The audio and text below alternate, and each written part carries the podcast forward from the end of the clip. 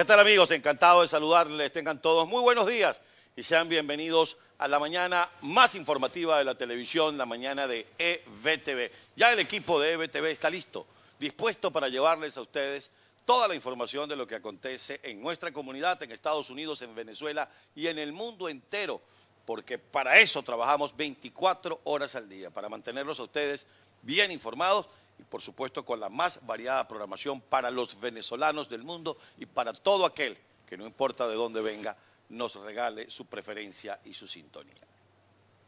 Llegamos al viernes. Y llegando al viernes, mis queridos amigos, tengo que recordar que hace una semana estábamos con los ojos puestos en el Caribe por la llegada de los barcos iraníes.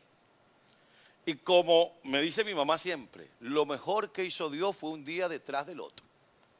Ha transcurrido varios días, ya vamos a cumplir la primera semana de la llegada de los barcos de Irán a Venezuela con gasolina y a mí solo se me ocurre preguntar, ¿se ha resuelto algo? ¿Dónde está el triunfo de la revolución al haber metido cuatro o cinco barcos llenos de gasolina? ¿Qué se hizo esa gasolina? ¿Por qué usted sigue haciendo cola?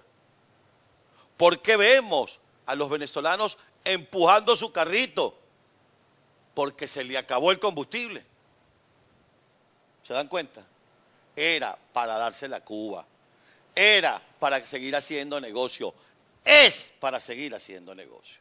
Porque ahora el régimen va a seguir importando gasolina, pero para vendértela en dólares y tiene que ser gasolina traída de afuera, porque destrozaron, y lo vamos a decir hasta el cansancio, la principal industria, tu petróleo, tu industria, la destrozaron, la regalaron, la dilapidaron. Han pasado varios días y ¿dónde está la solución? Han pasado varios días.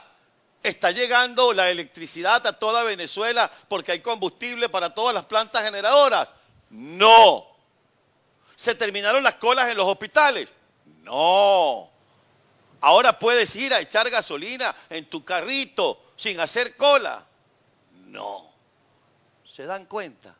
¿Cuál es el triunfo? ¿Dónde está la victoria?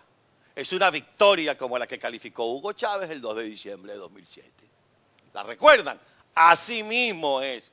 No han sabido ni siquiera administrarla. Cada vez se le ven más las costuras. Ahora resulta que es la primera narcocombatiente la que aparece en la lista, la que pronto va a tener un encauzamiento. ¿Qué ha resuelto los buques iraníes? ¿Qué han resuelto con relación a la salud, a los servicios públicos, a la comida? Entonces, juegan a la propaganda, juegan a que te desanimes, juegan a que te desalientes. Y cuando te desanimas y te desalientas, entonces sí tienen una victoria. Es por eso que no hay que aflojar, porque donde quiera que has estado, todas las protestas que se han venido realizando en el país, a pesar de la cuarentena, tienen una validez incomparable. Y yo sé que me van a venir porque lo han escrito. Ay, claro, es que tú estás en Miami. Eso no importa. Hay 5 millones y medio de venezolanos que están en Miami, en Colombia, en Perú, en España en Chile, en Argentina, caminando por las carreteras de América Latina.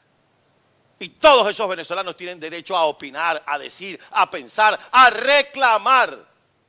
Porque ninguno de los que estamos afuera estamos por voluntad propia. Estamos por lo mismo que te quieres ir tú o tú porque estás buscando un futuro mejor para tus hijos, porque quieres vivir en libertad. Pero la mejor manera de vivir en libertad es en nuestro país. Entonces, esa soberanía que tanto cacareaba el difunto que en la quinta paila esté, no existe. Se la regalaron a Cuba, a Irán, a China, a Rusia.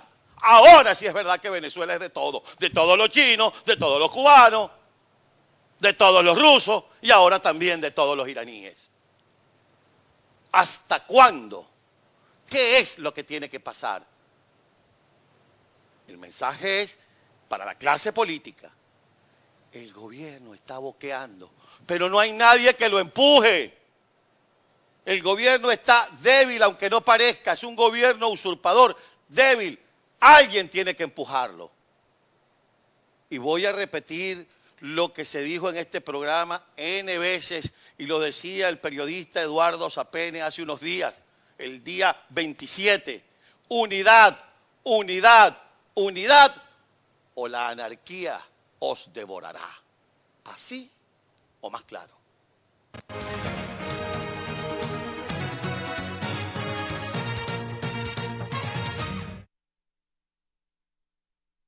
Noticias EBTV. Este es el resumen de Noticias EBTV. A continuación les presentamos las informaciones más importantes del día viernes 29 de mayo. Les estaremos acompañando Carlos Acosta y Susana Pérez. Comenzamos. Tribunales ingleses iniciarán el próximo 22 de junio el proceso para dirimir el destino de 31 toneladas de oro venezolano que permanecen congeladas en el Banco de Inglaterra, de las que quiere disponer el régimen de Nicolás Maduro y que el gobierno encargado de Juan Guaidó intenta mantener en resguardo. Faxon, el cuarto de cinco buques iraníes que traen a Venezuela gasolina y derivados para producir combustible, atracó en el complejo refinador de Guaraguao, estado Anzuategui. La información fue confirmada por el régimen venezolano a través de la cuenta en Twitter de la Guardia Nacional. El arribo se produce en medio de una aguda escasez de gasolina, agravada durante la cuarentena decretada por la pandemia del COVID-19 desde el pasado 16 de marzo. La fiscal general de la Corte Penal Internacional Fatou Bensouda aseguró que su oficina ha hecho avances significativos en el examen preliminar abierto a Venezuela en febrero de 2018 y explicó que espera tomar nuevas decisiones en los próximos meses.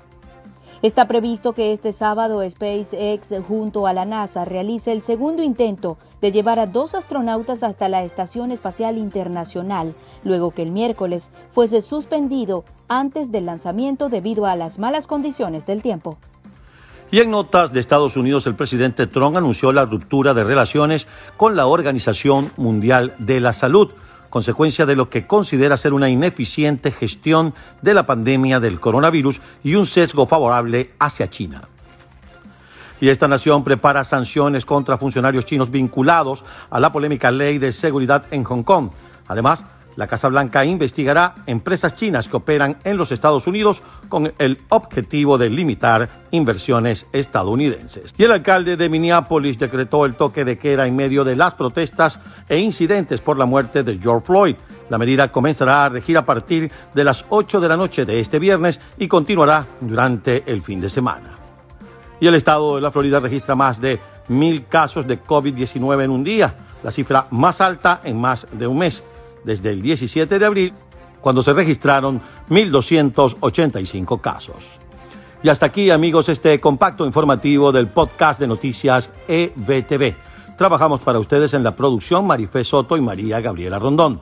En la narración de las informaciones, Susana Pérez y quien les habla, Carlos Acosta. Continúen conectados a EBTV en todas sus plataformas. Noticias EBTV.